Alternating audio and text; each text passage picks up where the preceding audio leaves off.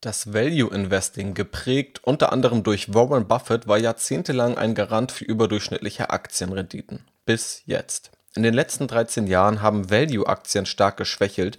Der restliche Markt, vor allem geprägt durch wachstumsstarke Aktien an der Technologiefront, hat sich deutlich stärker entwickelt. Nun gibt es also viele Überlegungen und Fragen. Haben sich die Aktienmärkte fundamental verändert? Lohnt es sich noch, in Value-Aktien zu investieren? Ist Value Investing womöglich sogar tot? Diesen Fragen gehen wir hier auf den Grund. Eigenständig anlegen und Vermögen aufbauen mit dem Aktienrebell Podcast. Hier erfährst du, wie du ohne Banken und Berater das Beste aus deinem Geld machst. Ich, Janis Lorenzen, bin der Gastgeber und wünsche dir jetzt viel Spaß.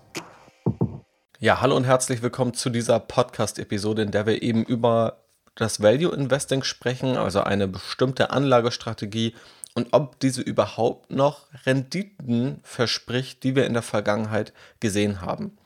Und ich würde sagen, wir legen mal direkt los und ich werde dir mal einen kurzen Überblick darüber geben, wie wir überhaupt dazu kommen, über Value Investing zu sprechen und davon ausgehen, dass Value Investing überhaupt eine überdurchschnittliche Rendite liefern sollte. Also stellen wir uns mal die Frage, was sind auch sogenannte Value-Aktien überhaupt? Mit Value-Aktien bezeichnen wir üblicherweise Aktien von solchen Unternehmen, die im Verhältnis zu ihren Gewinnen, ihren erwarteten Gewinnen, ihren Cashflows, Umsätzen oder im Buchwert relativ günstig bewertet sind. Diese günstigere Bewertung im Vergleich zum Gesamtmarkt entsteht oft dadurch, dass diese Unternehmen gerade Herausforderungen vor sich haben, die die Gewinnaussichten schmälern. Man schaut sich also Kennzahlen an, wie beispielsweise das KGV, also das Kurs-Gewinn-Verhältnis, oder das KUV, das Kurs-Umsatz-Verhältnis. Und je günstiger eine Aktie danach bewertet ist, desto eher gilt es eben als Value-Aktie.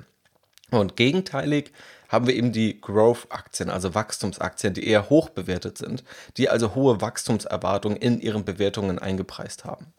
Und diese Value-Aktien haben über das letzte Jahrhundert ein überdurchschnittlich gutes Rendite-Risiko-Verhältnis geliefert.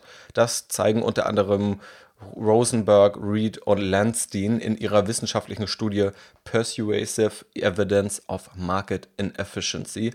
Und diese haben sie schon 1985 vorgestellt. Sieben Jahre später gab es dann eine noch bekanntere Studie von Farmer und French, und zwar mit dem Titel The Cross Section of Expected Stock Returns. Und dort wurde das Ergebnis nochmal bestätigt.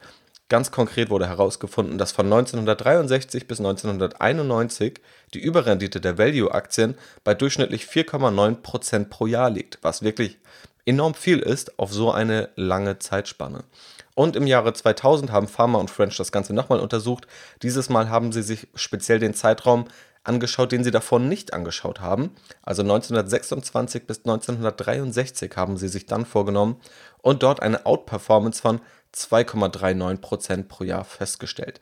Diese war also da nicht mehr so hoch, aber sie war immer noch vorhanden und dann eben über eine sehr, sehr lange Zeitspanne. Diese Outperformance ist also ziemlich gut dokumentiert. Aber es gibt eben auch das Phänomen, dass Anomalien an den Finanzmärkten dazu neigen zu verschwinden, sobald sie entdeckt und veröffentlicht werden. Und Anomalie bedeutet hier in etwa, dass eben eine Chance für Anleger vorliegt, ein besseres Rendite-Risiko-Verhältnis herzustellen. Also eine Anomalie sagt im Grunde dann auch aus, dass dort ein Ereignis oder eine Bewertung stattfindet, die gerade nicht fair ist, die also irrational ist und eine irrationale Bewertung kann eben auch eine Chance für Anleger darstellen. Die Frage hier ist also, gibt es Gründe, warum Value-Aktien berechtigterweise auch in Zukunft eine höhere Rendite liefern sollten? Also um irgendwie sicher zu gehen, dass jetzt nicht einfach nach Bekanntwerden der Value-Prämie diese einfach nur verschwindet.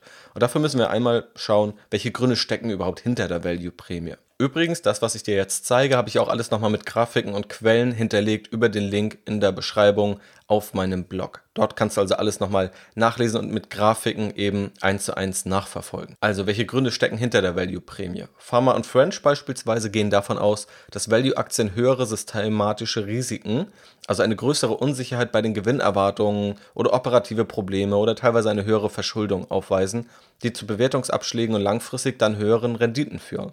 Ein höheres Risiko muss mit mehr Rendite entlohnt werden, da es sonst niemand eingehen würde, womit die Überrendite der Value-Aktien auch nach Bekanntwerden realistisch erscheint. Also wenn die Überrendite der Value-Aktien auf höherem Risiko beruht, dann können wir auch in Zukunft eine höhere Rendite erwarten, weil es dann keine Anomalie ist, die einfach so wegarbitriert werden kann. Es gibt aber auch verhaltensökonomische Erklärungsansätze. Generell erlebt die Verhaltensökonomie immer mehr Aufwind, auch in den letzten Jahren. Beispielsweise 2012 haben Piotrowski und So festgestellt in einer wissenschaftlichen Studie, dass Anleger systematisch Fehler begehen beim Bewerten von Value-Aktien. Diese werden tendenziell zu günstig bewertet, aber auch Fehler beim Bewerten von Growth, also Wachstumsaktien, die tendenziell zu teuer bewertet werden. Ein Grund sind beispielsweise zu optimistische Gewinnerwartung bei den Wachstumsaktien und zu pessimistische Erwartungen bei Value-Aktien. Also dass beispielsweise die negativen Ereignisse der letzten Zeit, beispielsweise der letzten Monate, der Value-Aktien einfach linear in die Zukunft fortgeschrieben werden, obwohl diese sich langfristig dann eher etwas verbessern und umgekehrt gilt es eben bei Wachstumsaktien. Und weitere Gründe aus die wir hier aus Zeitgründen nicht eingehen, können wir an anderer Stelle gerne nochmal drüber sprechen. Ich habe auch in der Academy ein ganzes Modul nur zu dem Thema Anlegerpsychologie liegen, laut Piotrowski und so, in der Verlustaversion, dem Anchoring, Fehlanreizen von Fonds und anderen psychologischen Verzerrungen. Soweit also die Historie und auch die Theorie hinter dem Value Investing. Und dann kam eben der Bruch, den ich eingangs angeteasert habe. Denn von 1991 bis 2019 lag die Outperformance von Value-Aktien nur noch bei 1,17% pro Jahr, also deutlich schwächer als in den Zeiträumen davor. Farmer und French haben auch jetzt 2020 wieder veröffentlicht unter dem Titel The Value Premium und finden darin keine signifikanten Anzeichen, dass die Value Prämie sich verändert habe. Die Rendite hat sich aber gerade in den letzten Jahren verschlechtert. Und das ist eben vielen Anlegern aufgefallen.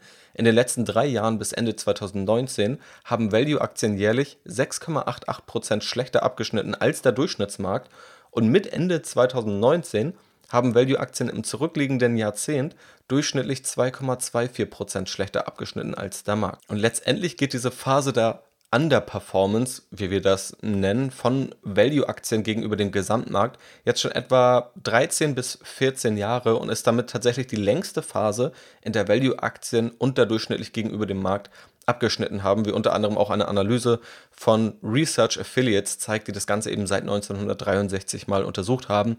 Und als Beispiel die Technologieblase um die Jahrtausendwende, die war auch noch so eine Phase. Die war relativ stark, also Value-Aktien haben da stark verloren gegenüber dem Gesamtmarkt. Heute wissen wir, das war aber relativ irrational, weil die Technologie- und Internetunternehmen einfach nur wahnsinnig überbewertet waren und die Phase war relativ kurz. Aber heute haben wir eben oder stecken wir in einer der längsten Phasen, wo es den Value-Aktien eben relativ schlecht geht. Die Frage, die daraus entsteht, lautet also, ist Value Investing jetzt tot? Also haben sich tatsächlich die Aktienmärkte oder die Finanzmärkte fundamental verändert, sodass sich mit Value Investing kein Geld mehr verdienen lässt, keine überdurchschnittliche Rendite und das, was die ganzen Studien vorher herausgefunden haben, nicht mehr gilt. Farmer und French haben 2018 das Paper Volatility Lessons veröffentlicht und dabei 100.000 Zeitperioden mit unterschiedlicher Länge simuliert und damit abgeschätzt, wie hoch das statistische Risiko ist, dass Value-Aktien über eine bestimmte Periode schlechter als der Markt abschneiden. Und das Ergebnis? Bei drei Jahresperioden liegt dieses Risiko der Underperformance bei immerhin 23%. Bei zehn Jahresperioden liegt es bei 9%. Ja, das heißt, dass eine 10-Jahresperiode eine unterdurchschnittliche Rendite aufweist, liegt bei 9% statistisch.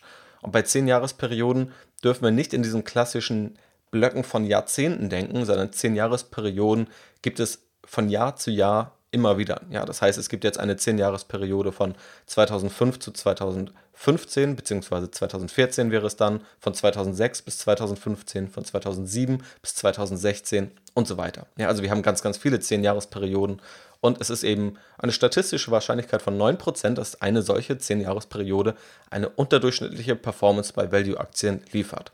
Das zeigt uns also erstmal, dass es auch bei zufallsbedingten Schwankungen und Launen des Marktes zu einer solchen Underperformance kommen kann. Es gibt dann ja aber ein paar inhaltliche Punkte, auf die wir hier auch eingehen müssen. Und zwar auch einige Kritikpunkte, die in dem Zuge immer wieder aufgeworfen werden, warum Value Investing tot sei. Um dir einige davon zu nennen, das klassische Value-Kriterium, das Kurs-Buchwert-Verhältnis, hat nicht für große Aktien funktioniert. Zweiter Punkt, es kam zu einer Explosion bei Aktienrückkäufen. Drittens, Es gibt eine wachsende Bedeutung von immateriellen Vermögenswerten, also Dinge, die wir nicht so einfach messen können wie Maschinen, beispielsweise eben Algorithmen. Vierter Punkt, die Intervention der Zentralbanken und die sich verändernde Zinsumgebung. Und fünftens, systematische Value-Strategien sind zu bekannt, weshalb die Rendite jetzt niedriger ist. Das sind also ganz kurz gefasst Kritikpunkte, inhaltliche Kritikpunkte am Value Investing oder Thesen, warum es jetzt nicht mehr funktioniert, wie es früher mal funktioniert hat. Und im April 2020, also noch gar nicht so lange her, haben Israel Lawson und Richardson vom AQR Capital Management eine Untersuchung initiiert mit dem Titel Is Systematic Value Investing Dead? Und sie finden darin keine empirisch starken Belege für diese Kritik. Ich zitiere einmal von mir ins Deutsche übersetzt. Trotz der ausführlichen vorhergehenden Analyse, die Value-Strategien unterstützt, durch Anlageklassen, durch Zeitperioden und durch Regionen hinweg hat die kürzliche Underperformance von Value Investing bei Aktien zu einigen Fragen geführt, ob systematische Value-Strategien nicht mehr funktionieren. Wir untersuchen viele dieser Kritikpunkte, angefangen von der höheren Aktivität bei Aktienrückkäufen über die sich verändernde Natur von Firmenaktivitäten, nicht materielle Vermögenswerte, konservative Buchhaltung, dritter Punkt, die sich verändernde Natur der Geldpolitik und der mögliche Einfluss von niedrigeren Zinsraten und Viertens, Value-Faktoren sind zu simpel, zu einfach, um zu funktionieren. Bei jedem dieser Kritikpunkte finden wir nur wenig empirische Evidenz, um diese zu unterstützen. Also bisher deutet einiges darauf hin, dass Value-Aktien tatsächlich eine stabile Überrendite liefern und sich die fundamentalen Faktoren eigentlich wenig geändert haben, beziehungsweise wenig Einfluss darauf haben, ob Value Investing an sich funktioniert oder nicht. Aber die Frage bleibt ja irgendwie trotzdem, warum sind die Value-Aktien denn so schlecht abgeschnitten in den letzten zehn Jahren? Sind sie bis heute schlechter geworden, womit sie einfach unattraktiv sind? Oder sind sie vielleicht auch einfach günstiger geworden, womit sie jetzt attraktiver geworden sind für langfristige und risikofreudige Anleger? Und dieser Frage wollen wir uns jetzt einmal widmen. Auch aus dem Hause AQR kommt eine weitere Untersuchung aus dem Mai 2020, also nochmal aktueller, die sich zentral zwei Fragen angenommen hat. Die erste Frage, sind Value-Aktien günstiger geworden über die letzten Jahre? Und zweitens sind Value-Aktien schlechter geworden über die letzten Jahre. Schauen wir uns einmal die zentralen Erkenntnisse zu beiden Fragen an. Es gibt, wie bereits erwähnt, unterschiedliche Kriterien, um Value-Aktien zu identifizieren und herauszufinden, ob diese nun teuer bewertet sind oder günstig oder wie sich dieses Bewertungsniveau verändert hat. Dazu gehört eben das KBV, das KGV, das erwartete KGV, das KCV, das KUV und so weiter. Und AQR berechnet nun die Spanne bei diesen Kriterien, die zwischen den am günstigsten bewerteten und den am teuersten bewerteten Aktien liegt und visualisiert diese dann auch über den Zeitverlauf. Wie gesagt, die Grafik findest du über den Link in der Beschreibung. Wichtig ist aber einfach nur zu wissen, je größer diese Spanne ist, desto günstiger sind Value-Aktien im Vergleich zum historischen Durchschnitt bewertet und je geringer die Spanne ist zwischen den günstigsten und den teuersten Aktien beim Bewertungsniveau, desto teurer sind Value-Aktien tendenziell. Als Beispiel, um das zu verdeutlichen, weil das ein relativ wichtiger Punkt ist. Im Mittel sind teure Aktien gemessen am Kurs-Buchwert-Verhältnis 5,4 mal so teuer bewertet wie die günstigsten Aktien gemessen am Kurs-Buchwert-Verhältnis. Ja? Also, wenn du das Ganze einfach in eine Rangliste aufteilst und die teuersten Aktien mit den günstigsten Aktien nach dem KBV vergleichst, hast du im Durchschnitt einen Faktor von 5,4, um die die teuren Aktien die günstigen Aktien übersteigen. Manchmal fällt dieses Verhältnis auf unter 4, was bedeutet, dass diese weiter zusammenrücken und dass die teuren Aktien im historischen Vergleich günstig sind. Also vermutlich ist dann nicht unbedingt die komplette Qualität auch in dem Aktienkurs enthalten, da diese ganze Aktienspanne, also die teuersten und die günstigsten Aktien dichter zusammen sind. In einigen Fällen geht dieser Faktor aber auch weiter auseinander und da ist eben dieser Faktor auf über 10 gestiegen, was bedeutet, dass teure Aktien im Vergleich zu günstigen Aktien mit einem historisch hohen Aufpreis bewertet sind. Anders gesagt, wenn dieser Faktor auf über 10 steigt, dann investierst du heute oder zahlst du heute das Zehnfache des Buchwerts im Vergleich zu den günstigsten Aktien. Im historischen Durchschnitt hättest du aber nur das 5,4-fache gezahlt. Also teure Aktien sind hier dann eben im Vergleich zu den günstigen Aktien eben teurer bewertet. Und das Ganze bezeichnen wir als Value Spread und diese Spanne können wir eben mit unterschiedlichen Kriterien bewerten und analysieren. Und genau das hat AQR hier eben gemacht, von Ende 1967 bis zum März 2020. Und je größer diese Spanne ist, desto günstiger sind eben Value-Aktien tendenziell. Und wir haben gesehen, dass ein Höchstpunkt dieses Value Spreads eben zur Dotcom-Blase war, also um die Jahrtausendwende, wo eben auch Internetunternehmen sehr, sehr stark überbewertet waren, wie wir heute wissen. Also das müssen wir letztendlich wissen. Es gibt diesen Value Spread, wir können ihn mit unterschiedlichen Kriterien berechnen und je größer dieser Value Spread ist, desto eher spricht es dafür, dass Value-Aktien günstiger geworden sind. AQR berechnet das Ganze nun, also nutzt dabei unterschiedliche Kriterien und kombiniert auch Kriterien, um daraus einen etwas übergreifenderen Faktor eben aufzubauen, vergleicht Kriterien innerhalb einer Branche, sodass also jede Branche irgendwie enthalten bleibt, aber auch branchenübergreifend, wodurch es zu stärkeren Übergewichtung von Branchen kommen kann und macht noch andere Anpassungen, um dieser Kritik irgendwie gerecht zu werden.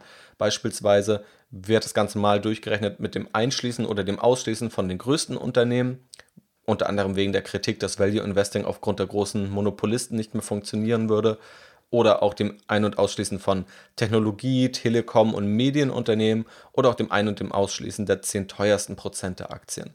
Außerdem wird mit der Gewichtung etwas herumgespielt, sowohl nach Marktkapitalisierung, aber auch gleichgewichtet oder auch das Ein- und Ausschließen der Dotcom-Blase als Szenario, wo wir wissen, das ist heute irrational und auch dort wurde getestet, welche Effekte das hat, wenn wir das aus dieser Untersuchung rausnehmen. Und das Ziel ist, dabei einzuordnen, in welchem Perzentil sich der Value Spread aktuell befindet. Ein Perzentil von 97% bedeutet dabei, dass Value-Aktien heute günstiger bewertet sind als 79% aller vorherigen Zeiträume im Untersuchungszeitraum. Und die Ergebnisse sind unabhängig von den angewendeten Kriterien, Filtern und Gewichtungen tatsächlich recht ähnlich. Die grafische Visualisierung kannst du auf meinem Blog nachlesen. Dort sehen wir unter anderem, dass die Value-Spanne über die letzten drei Jahre auf einen Hochpunkt gestiegen ist, wenn wir also die von AQR selbst favorisierte Variante anschauen. Als Beispiel und um das mit ein paar konkreten greifbaren Zahlen und auch einem Perzentil zu unterlegen, wenn wir uns unterschiedliche Value-Kriterien in einem gleichgewichteten Portfolio aus 1000 Aktien anschauen, das Ganze industrieneutral machen, dann sehen wir, wir sind vier von fünf Mal am günstigsten Punkt seit 1967, was die Bewertung der Value-Aktien angeht und einmal kurz davor. Also beim Kurs-Buchwert-Verhältnis und bei dem KGV, sowohl dem aktuellen KGV als auch dem erwarteten KGV und einer Kombination dieser Faktoren oder dieser Kriterien beträgt das Perzentil 100%. Ja, das heißt, wir waren noch nie so günstig bewertet sozusagen bei Value-Aktien und anders formuliert, die teuersten Aktien waren noch nie im Verhältnis zu den günstigsten Aktien so teuer bewertet wie jetzt.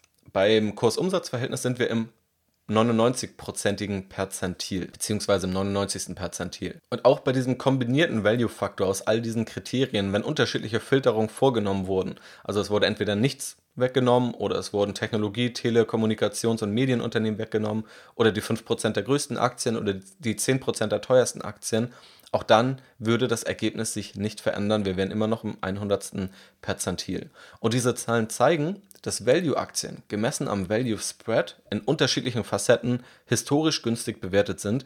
In 95 bis 100 Prozent der Zeitpunkte waren Value-Aktien teurer als heute.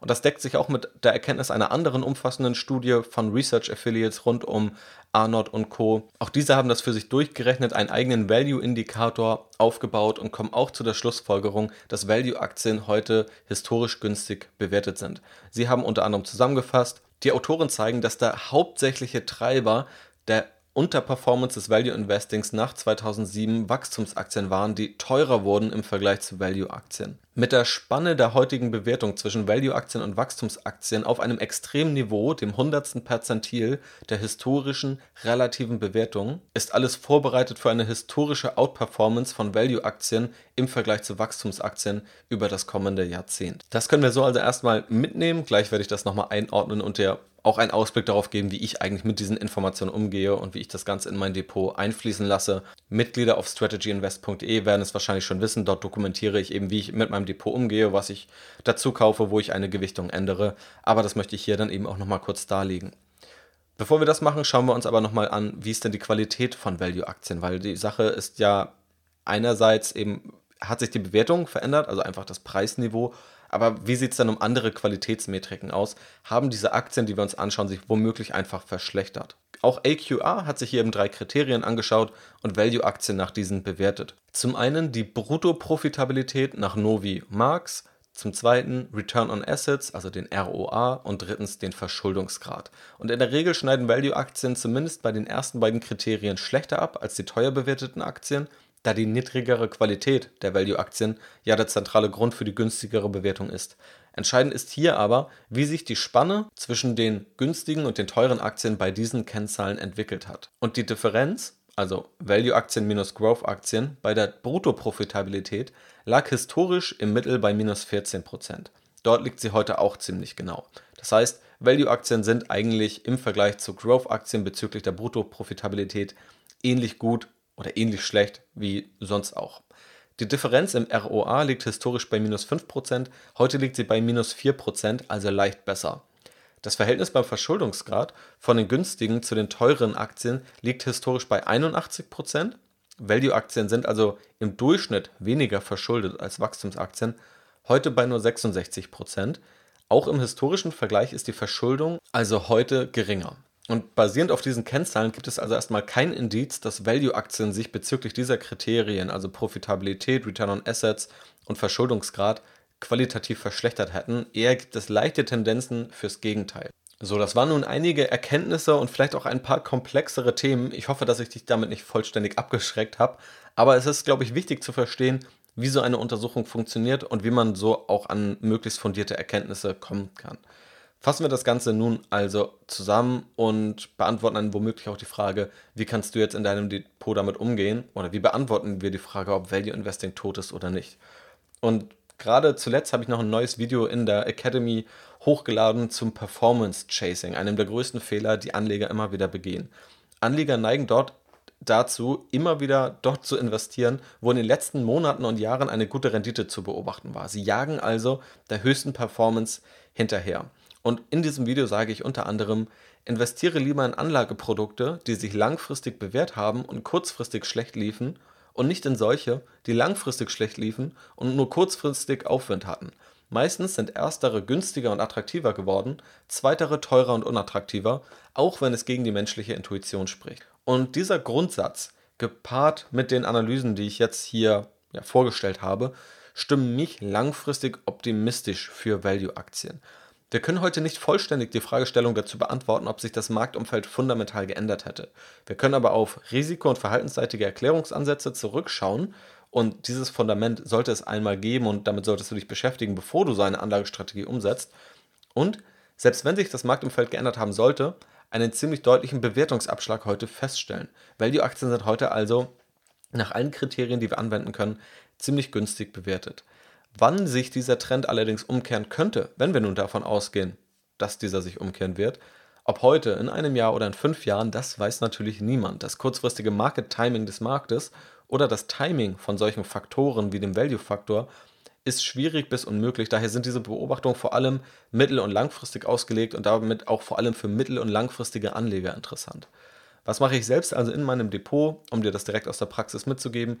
Ich habe bestehende Anteile an Value-ETFs und auch vereinzelt ein paar Aktien, die man dem Value Investing zuordnen kann. Und ich werde speziell auch die Anteile am den Value ETFs nicht verkaufen. Ja, also ich gehe nicht davon aus, dass Value Investing tot ist. Ich folge hier den Analysen. Ich finde es weitestgehend einleuchtend, dass ein, ja, oder ein großer Teil der schlechten Rendite der letzten Jahre einfach durch eine Vergünstigung der Value-Aktien zustande kam. Und wenn meine Aktien günstiger werden, werde ich sie jetzt eben nicht verkaufen. Auch wenn es eben sein kann, dass auch ein Teil davon fundamental gerechtfertigt ist bei den Value-Aktien. Ich habe auch im Strategy Invest Update vor kurzem eine Studie zitiert, wo es darum ging, wie sich die Profitabilität der profitabelsten Aktien verhalten hat von Jahr zu Jahr. Es wurde also untersucht, schaffen es die profitabelsten Aktienunternehmen, ihre Profitabilität auch über die Jahre zu halten. Und auch dort hat man gesehen, dass die besten Unternehmen es in den letzten Jahren stärker geschafft haben, ihre Profitabilität auf einem hohen Niveau zu halten, was dann auch ein Grund sein kann für die schlechtere Rendite von Value-Aktien, da die eher darauf beruhen, dass die großen Aktien auch irgendwann wieder schwächeln und dass die Value-Aktien, die abgeschrieben wurden, irgendwann wieder aufholen können. Aber mehr zu dieser Studie findest du dann auf strategyinvest.de. Also ich werde meine Value-ETFs nicht verkaufen, ich werde den Anteil in meiner Sparrate tatsächlich leicht erhöhen. Und da das ganze Value-Investing ein etwas höheres Risiko hat und um die Faktorprämie auch wirklich in der Breite abfangen zu können, mache ich das eben vor allem durch ETFs und nicht durch einzelne Aktien. Und zu den Einzelaktieninvestments, die ich ja auch in Technologieunternehmen tätige, die tendenziell eher im Growth-Bereich zu verorten sind, stellen Value-Aktien eine gute Diversifikation dar. Und auch im Technologie- und Digitalbereich kann es aber auch Chancen bei einem Fokus auf die im Branchenvergleich günstiger bewerteten Unternehmen geben. Also auch das wurde hier ja untersucht in den vorgestellten Studien, dass innerhalb einer Branche die am günstigsten bewerteten Aktien ausgesucht wurden. Und auch im Technologie- und Digitalbereich gibt es anhand der Kennzahlen, die wir hier durchgegangen sind, auch günstiger bewertete Aktien. Also auch das muss hier kein Widerspruch sein. In jedem Fall, wenn ich auf mein Depot schaue, und das solltest du auch für dich machen, kann hier eben ein Value-ETF eine sinnvolle Ergänzung dazu sein, wenn ich bei Einzelaktieninvestments eher in wachstumsstark oder vor allem auch in Technologieunternehmen immer noch zu fairen oder zu attraktiven Preisen investiere. So viel also zur Frage, ob Value Investing denn tot sei oder nicht. Und das Ganze wollte ich jetzt auch nicht nur mit dieser inhaltlichen Kritik in irgendeine Richtung bringen, sondern einfach nur auf die Studien schauen, die ich dazu gefunden habe und dir diese möglichst verständlich wiedergeben. Wie gesagt, das wird in der Regel immer im englischsprachigen Raum veröffentlicht, also zu 95 Prozent stammen die Studien aus dem englischsprachigen Raum, sind dann auch manchmal mit ein bisschen finanziellem oder finanzmathematischem Hintergrundwissen noch besser zu verstehen. Ich habe hier versucht und es hoffentlich irgendwie geschafft, dir hier möglichst verständlich die wichtigsten Erkenntnisse daraus mitzugeben, dass du das für deine Geldanlage umsetzen kannst. Es gibt auch noch weitere Studien, also ich habe dazu viel in letzter Zeit gelesen, unter anderem von Ben Carlson, der den Zusammenhang von der Performance von Value-Aktien mit der Inflation untersucht hat oder auch eine Studie von O'Shaughnessy Asset Management mit dem Titel Value is Dead, Long Live Value, wo ein Grund genannt wird, und zwar, dass wir in der fünften technologischen Revolution sind durch die Digitalisierung und in jeder vorherigen Revolution hatten Value-Aktien Schwächephasen.